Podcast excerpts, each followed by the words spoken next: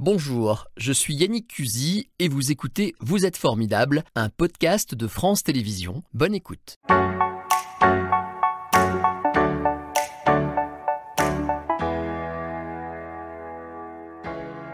Bonjour Farah Maroundou. Bonjour. C'est vrai que vous avez une présence incroyable à l'écran. Merci. Ça sert en plus, hein, pour faire ce que vous faites, ça doit servir. Ça sert effectivement. Et ouais. derrière cette présence, il y a une histoire. Tout à l'heure, je raconterai votre histoire. Vous êtes une femme formidable, vous avez toute votre place dans cette émission. On va y venir, on va y venir dans peu de temps d'ailleurs, mais d'abord, je précise donc que vous êtes présidente de cette association Femmes Battantes que vous avez fondée. Euh, vous dites que vous êtes une femme engagée. Alors j'ai noté votre définition de la femme engagée. C'est une personne qui mobilise tous ses moyens pour subve- subvenir aux besoins des autres. C'est C'est ça, c'est juste. altruiste. Oui, c'est très altruiste. En même temps, quand on s'engage, c'est pas pour soi-même, c'est pour, euh, c'est pour les autres, c'est pour euh, pouvoir apporter des, des solutions, répondre euh, aux offres des besoins de la cité. Donc voilà, on s'engage, on donne de sa personne pour aider les autres. Ça doit être épuisant, se lever tous les matins. Il faut se dire, ménager, il faut se ménager. les autres. Et puis c'est une question d'organisation aussi parce que la vie euh, de l'engagement nécessite beaucoup de temps, beaucoup euh, d'énergie, mais il faut aussi pouvoir en consacrer à ses proches. Donc euh, c'est toute une organisation en fait. On, on le sent tout de suite. Alors, euh, vous êtes engagée pour la justice sociale, femme Oui. battante. Euh, est née de quoi en fait? Quelle était l'idée de départ? C'est né d'un constat, en fait, euh, lorsque je fêtais mes 40 ans dans un très célèbre restaurant de la place qu'on ne citera pas. On va faire une petite publicité, c'est le Fond Rose. En fait, Ça fait. je me suis rendu compte que, en fait, j'ai invité toutes les personnes qui ont fait de moi ce que je suis devenue à 40 ans, c'est-à-dire euh, j'étais cadre de santé à l'époque en train de devenir directrice d'EHPAD. Donc J'y reviendrai tout à l'heure. voilà, donc j'ai invité aussi bien les dames de ménage avec qui j'ai travaillé, les aides-soignantes, les cadres de santé, les infirmières, aussi les gens de mon nouveau réseau, hein, habitant dans les Monts d'Or, les chefs euh, d'entreprise, les cadres dirigeants. Et je me suis rendu compte, en fait, qu'au moment du dessert, ben, les gens, euh, euh, il y avait une dynamique de groupe qui se créait, il y avait des synergies qui, qui, qui naissaient, parce qu'il y en avait l'un qui a recruté, l'une qui a recruté l'autre, l'autre qui a créé tout de suite au bord de la table, enfin, une collaboration avec l'autre. Et puis je me suis dit que c'est ça intéressant de pouvoir créer des événements beaucoup, plus ouverts et euh, créer euh, justement le contexte pour que des gens puissent rencontrer des, des professionnels susceptibles de faire évoluer leur projet professionnel. C'est ça, en fait, l'idée, c'est de, de pousser à se lancer vers la, bon, alors, si possible, la création d'entreprise, en tout cas, vers euh, le développement de sa propre carrière, c'est ça. hein Exactement, c'est ça, pour qu'elles puissent vivre pleinement leur vie professionnelle. Parce que le constat justement que j'ai fait, c'est que beaucoup avaient des idées, mais n'osaient pas franchir le cap, c'est-à-dire de la formation, de la reconversion professionnelle ou de tout simplement l'activité entrepreneuriale. Vous dites qu'il y a un syndrome de l'imposture. C'est ça, le syndrome de Comment l'imposteur. vous définissez ça? C'est-à-dire qu'on on pense qu'on n'est pas à sa place ou que c'est pas pour soi?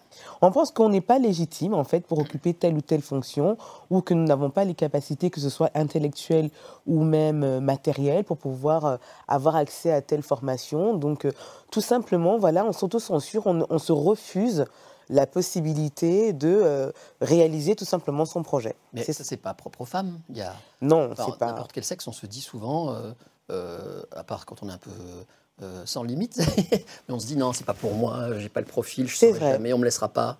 J'entends ça souvent. C'est vrai, c'est vrai que ce n'est pas propre aux femmes, mais ce sont les chiffres hein, de l'INSEE qui indiquent que les femmes sont majoritairement euh, touchées par ce syndrome de l'imposteur. D'elles-mêmes alors ou Oui, d'elles-mêmes, d'elles-mêmes, Ouais. d'elles-mêmes. Je veux dire, euh, d'elles-mêmes. Ah ouais. Après, il y, a- il y a plein de facteurs euh, qui euh, utilisent ça. Je ne suis pas ni sociologue, ni philosophe, ni même psychologue pour pouvoir euh, y répondre, même si on, on y reviendra certainement. Ouais.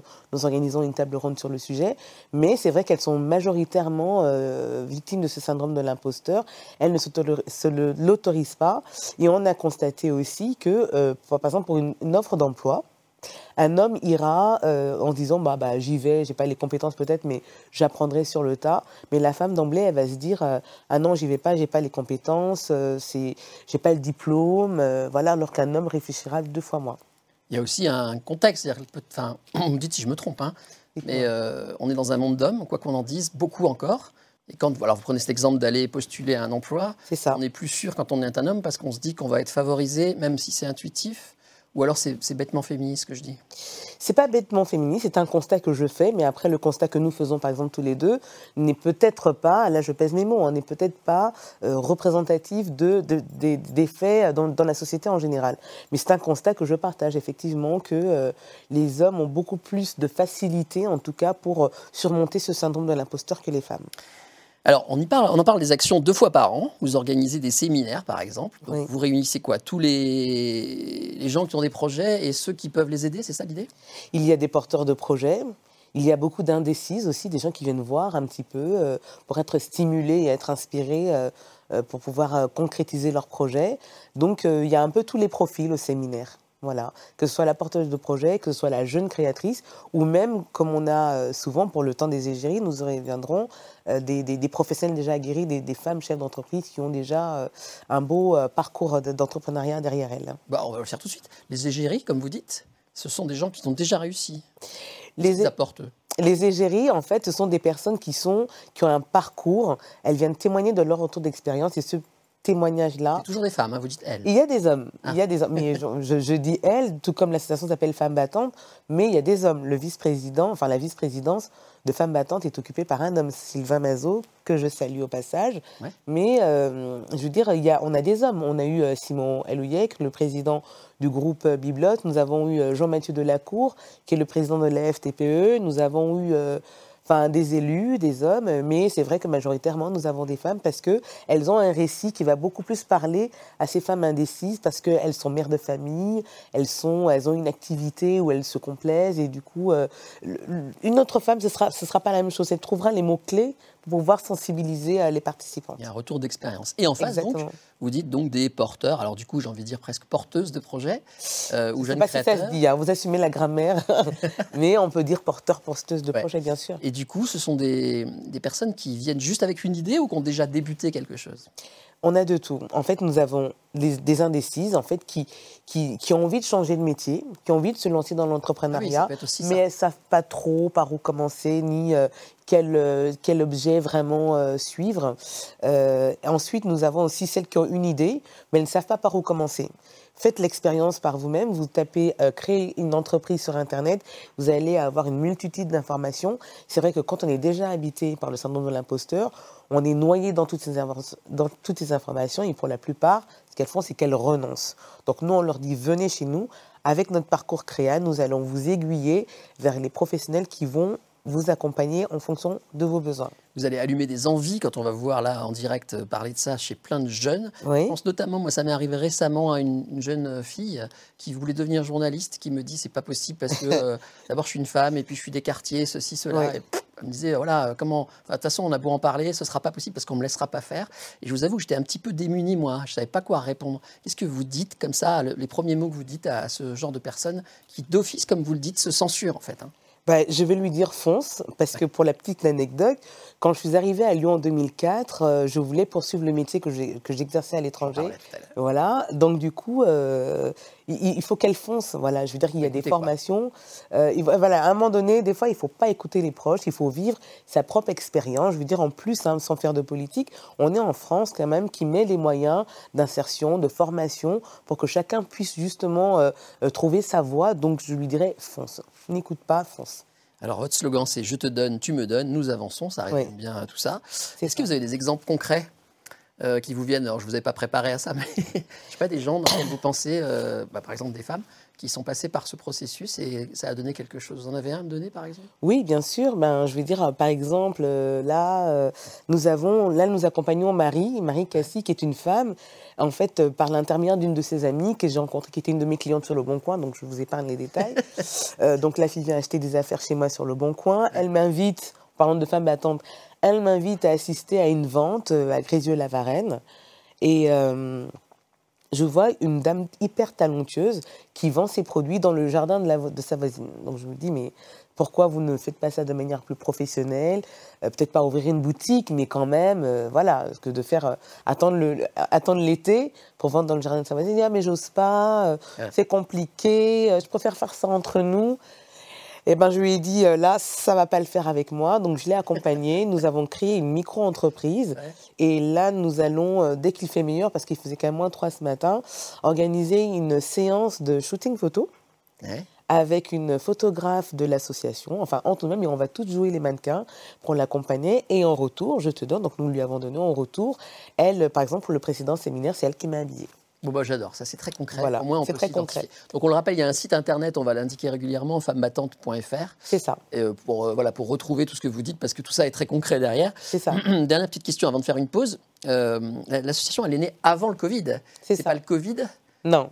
Non, ça n'a pas dû aider, j'imagine, mais c'est pas le Covid qui vous a donné l'idée. Non, non, comme je l'ai dit, hein, je vais donner mon âge. J'ai euh, eu l'idée lors du repas d'anniversaire de mes 40 ans, donc c'était en Vous ne 2018. faites pas du tout. Mais parce que je le vaux bien. et, euh, et en fait, c'est né en 2018, donc comme je vous disais, et au contraire, le confinement, le premier, est venu en fait accroître notre visibilité, et parce que nous, en fait, ça tombait à pic, parce que on s'est rendu compte qu'avec le premier confinement, hein, souvenez-vous, les gens sont restés à la maison, et ils se sont demandé, mais en fait, qu'est-ce que je peux faire de mon temps libre? Est-ce que le métier que j'exer- j'exerce me convient? Est-ce que c'est pas le moment de changer? D'a- D'ailleurs, vous pouvez le, le vérifier. euh, L'INSEE a bien dit que c'est à partir de cette période qu'il y a eu une envolée euh, de, de- de création d'entreprises. Donc, euh, au contraire, le confinement. Nous a, nous a aidés. Alors, on va parler de vous maintenant et de votre vie hors du commun. Vous êtes née à Paris. Vous étiez animatrice à la télé ou à la radio à l'étranger avant? Oui, c'est ça. Quoi, votre, euh, votre émission C'est une émission qui s'appelait Espace Jeune. Ça passait le mercredi euh, à 16h de mémoire. hein. Ouais, à la Voilà. télé? À la télé et je faisais la matinale à la radio. Dis donc. Ouais, je les matinales radio, c'est tôt le matin. C'est un peu tôt, oui. Et puis, euh, vous changez de vie. Euh, vous avez compris en arrivant, euh, enfin, en, en essayant de changer de vie, qu'on, enfin, il y a une phrase que j'ai notée, vous dites « Je ne pourrais pas être Claire Chazal ». Non. compris à un moment donné. Ouais. Pourquoi? Encore une histoire de, de, de blocage? Oui, bah, moi-même, hein, victime du syndrome de l'imposteur, à l'époque, je me dis, euh, en fait, j'étais volontaire. Je, je me dis, bon, bah, j'arrive à Lyon, Claire Chazal, à un moment donné, prendra sa retraite, tant qu'à faire, je la remplace. J'ai commencé en Auvergne, hein, Je ne le savais pas à l'époque. Et euh, mon entourage me dit, laisse tomber, t'as pas fait Sciences Po, tu connais personne, euh, t'es blague, t'es grosse, donc du coup, euh, laisse tomber. J'ai renoncé parce que j'avais pas cet état d'esprit là de femme battante. Et euh, donc c'est comme ça que j'ai dirigé, enfin, de manière... J'ai changé d'optique. Vous avez ouvert vos chakras. Exactement. Et j'ai rencontré Claire Chazal, Ah là, euh, il n'y a pas longtemps. Elle est passée à Lyon, la, la- la scène à, à Bron. Et elle m'a dit, mais j'ai pas fait Sciences Po. Non, non, non. Claire Chazal a commencé par la compta, je crois, et ensuite euh, Comme à quoi Clermont-Ferrand, enfin, Comme rien quoi. à voir, hein, tout à fait. Alors, vous avez un jour découvert, et ça c'est un tournant dans votre vie, une maison de retraite. C'est ça. On vous emmène presque par hasard, et vous, vous pensez, en voyant euh, les gens qui attendent, il se passe pas grand-chose en fait. C'est ça. dites, je suis dans un décor de film. C'est ça, parce que, enfin, avec tout mon parcours, euh, euh, tout le parcours que j'avais fait déjà, enfin, avant, euh, dans tous les pays où j'avais été, euh, je n'avais jamais été confrontée, en fait, au grand âge. Et j'arrive à Lyon, je tombe sur un EHPAD, enfin, j'accompagne une copine qui partait déposer des livres à sa mère. Une maison, en fait, une pièce où il y a plein de personnes âgées en fauteuil roulant, dépendantes grabataires. Ben, je me dis que c'est un film parce que dans, mon, dans, mon, dans mon intellect, c'est- juste inconcevable. Et c'est là que je découvre, en fait, c'est ce qu'on appelle les maisons de retraite les pour personnes âgées. Les fameux EHPAD maintenant dit. C'est ça. Euh, vous n'y connaissez rien à ce moment-là au Non. médico-social, mais vous vous lancez là-dedans. C'est ça. Je me suis dit, bon, bah, tant qu'à faire, puisque il n'y a pas de place pour moi sur TF1 pour remplacer Claire Chazal, je vais avoir une maison à moi, comme ça, où je leur mettrai de la musique, euh, je vais, leur, je vais faire danser euh, les vieux, enfin, voilà, je vais Ouais. leur mettre un peu d'ambiance. Et de là, donc, je décide de devenir euh, directrice d'EHPAD. Ouais, alors vous n'y arrivez pas comme ça du jour au lendemain. Un long Non. parcours d'apprentissage, vous avez tout fait. Oui. Donc c'est de- ça va, ça part de dame de ménage, C'est ça. ensuite auxiliaire de vie, C'est ça. ensuite Ensuite, aide-soignante, ensuite infirmière, ensuite cadre de santé. Et là, je finis mon CAFDES. vous finirez euh, directrice d'EHPAD. C'est ça. Euh, sauf que ça s'est pas effectivement fait aussi simplement que ça. Vous avez Bah non. passé de concours, par exemple. Oui, parce qu'en France, on aime bien ça. On aime bien, les- on aime bien l'élitisme. À chaque fois, c'est sur euh, les admissions dans les établissements euh, de formation sont souvent, souvent sur concours. Donc, il fallait déjà passer le concours ben, d'admission en IFAS pour être aide-soignante, le concours d'admission pour rentrer en IFSI, en école d'infirmière. Voilà, institut de formation en soins infirmiers. Le concours d'admission euh, pour, être, pour rentrer en, en institut de formation des cadres de santé. Le concours d'admission encore pour rentrer euh, euh, à l'NCIS, aujourd'hui qui s'appelle ainsi, en fait qui est une antenne de l'EHESP, c'est l'école des hautes études de santé publique. Mon Dieu, les acronymes. Donc voilà, je suis bien contente de finir. Là, je repasse un module au mois de juin. Alors vous dites étudier à 40 km de chez moi, faire des ménages en sortant. Des cours du soir, comme le week-end, réviser la nuit, bûcher les cours de pharmaco dans le TER, renoncer même à l'amour et au divertissement. Oui, parce qu'à un moment donné, on peut pas, on peut pas, on peut pas tout mener de front. Il faut euh, renoncer à l'amour, c'est un, grand mot, mais enfin, il faut avoir, fallait avoir à l'époque du temps, mais aussi un compagnon qui puisse comprendre aussi que la nana, elle a un objectif et tant qu'elle l'aura pas euh, fait, elle n'aura pas de temps, euh, pas trop de temps et d'énergie à consacrer à une relation, enfin voilà, amoureuse. Mais du coup, aujourd'hui, heureusement, c'est résolu. Mais vous en avez bavé, vous dites même que c'est des années de sacrifice, euh, même de larmes euh, pour, euh, pour faire face à toutes ces épreuves et à ces portes fermées, en fait, c'est ça? Oui, bien sûr, parce que pendant tout ce temps, j'avais ma gamine sous le bras quand même. J'habitais à Lyon, il fallait aller étudier à Bourgoin-Jallieu, donc Enfin, c'est pas euh, tous, tous ceux qui ont fait l'ici savent que c'est compliqué. J'ai d'ailleurs publié un livre là-dessus qui s'appelle, qui est intitulé Les dix commandements de la, de la stagiaire infirmière, qui sont disponibles dans tous les points de vente. C'est pas évident l'IFSI, mener en même temps sa vie de mère de mère célibataire et en même temps des formations, des stages, travailler le week-end pour financer, pour remplir le frigo. Enfin, c'est pas facile, quoi directrice d'EHPAD. Vous êtes arrivé au bout de vos rêves ou c'est une étape C'est dur en plus, hein, directrice Qui sait ce qui se passera après? J'ai obtenu un poste au mois de décembre de l'année dernière, ça fait un an de directrice d'EHPAD, c'est vrai que le contexte actuel euh, du grand âge est quand même assez compliqué, donc euh, c'est euh, c'est pas facile, mais bon, j'ose espérer que nos politiques publiques mettront les moyens pour arriver à finalement concrétiser cette cinquième branche qui nous permettra de pouvoir recruter plus de personnel. Sauf que j'insiste, ma question c'était sur vous personnellement. vous voyez ça comment? C'est l'aboutissement de tous vos efforts C'est là que vous vouliez être ou c'est juste une étape pour quelque chose de... C'est là que je voulais être. J'ai été directrice d'EHPAD et puis qui sait Il y a beaucoup d'opportunités qui se présentent à moi, donc euh, à voir. Re-animatrice de télé Un petit coup de Claire Chazal euh À voir. Alors, moi, je vous le dis, pourquoi pas hein Pourquoi pas Il n'y a pas de raison. Et Claire, Claire est une, démonstration. il y a beaucoup d'autres collègues, notamment féminines, dans ce métier, euh, qui n'ont pas forcément fait Sciences Po comme oui, bien sûr. D'ailleurs, moi-même, hein, je n'ai pas du tout fait ce genre d'école et pourtant, je fais ce job. vous recommandez, pour conclure, de tomber pour mieux se relever des fois, en fait, on comprend la valeur des choses lorsqu'on après un échec. Et euh, contrairement aux États-Unis, où je, passe beaucoup de temps, on me dira, euh, là-bas, euh, tomber, en fait, c'est limite, ça fait partie du parcours. Parce que du coup, on se relève et on, on, appréhende mieux les échecs et tout ce qui vient se mettre en travers de votre chemin. Bon. On a beaucoup plus de visibilité. Vous êtes ce qu'on appelle une femme inspirante. On va conclure avec la question traditionnelle. Quelle est pour vous, Farah, la personne formidable par excellence? Et vous nous avez répondu. Oui. Ça m'intéresse beaucoup. Euh, là voici, Gabrielle Chanel. Enfin, en tout cas, je l'espère. La photo devrait apparaître d'un moment. Ah, voilà. Pourquoi? Parce que remettez-vous euh, dans le contexte à l'époque. Hein, mais moi non plus. Remettez-nous dans le contexte. Euh, c'était à l'époque où les femmes avaient un type de, coiffure, un type de, de, de, code vestimentaire. Et elle, elle arrive sans un sou. C'est une fille qui arrive des faubourgs de Paris qui vient bousculer tous les codes de la, de la mode, mais au-delà aussi de la conception même d'être femme euh, dans ces années-là. Et euh, aujourd'hui, 100 ans après, enfin plus de 100 ans après, je ne sais pas si dans le monde entier, il y a une seule personne qui pourrait vous dire qu'elle ne connaît pas Chanel. C'est une fille qui a travaillé. Euh, il, y a, des polémiques, hein, il y a des petites parenthèses pendant la guerre sur lesquelles je ne vais pas revenir là, mais c'est une femme vraiment qui est l'exemple de l'émancipation par le travail. Elle s'est dit, moi, je vais les foutre en robe. Et euh, elle a tout fait. Elle a travaillé vraiment de nuit comme de jour. elle y est arrivée. Modèle, quoi. Modèle. Bon, bah, c'est marrant, j'aurais pas pensé forcément tout de suite à, Chanel, mais c'est vrai que c'est un des meilleurs exemples. Il y en a un autre, c'est Simone Veil, là, vous dites. Oui. Vous allez voir euh, oui. Simone. Alors, c'est dans un autre style, mais c'est dans un autre euh, style. Même contre son propre mari, il a fallu combattre. Vous verrez ça dans le film. C'est ça. C'est l'incarnation même de la, de la résilience, Simone Veil. Voilà. Bon, bah, c'est bien. On aura parlé des femmes, des cinémas. Je regarde, on a tout sur nos fiches. C'est bon, on a tout bon. Merci beaucoup. Longue vie aux femmes battantes. Battez-vous. Et pourvu que ça dure. Et de toute façon, ça va forcément se faire parce que les femmes sont amenées à diriger la planète. Moi, je vous le dis. C'était Vous êtes formidable, un podcast de France Télévisions. S'il vous a plu, n'hésitez pas à vous abonner. Vous pouvez également retrouver les replays de l'émission en vidéo sur France.tv.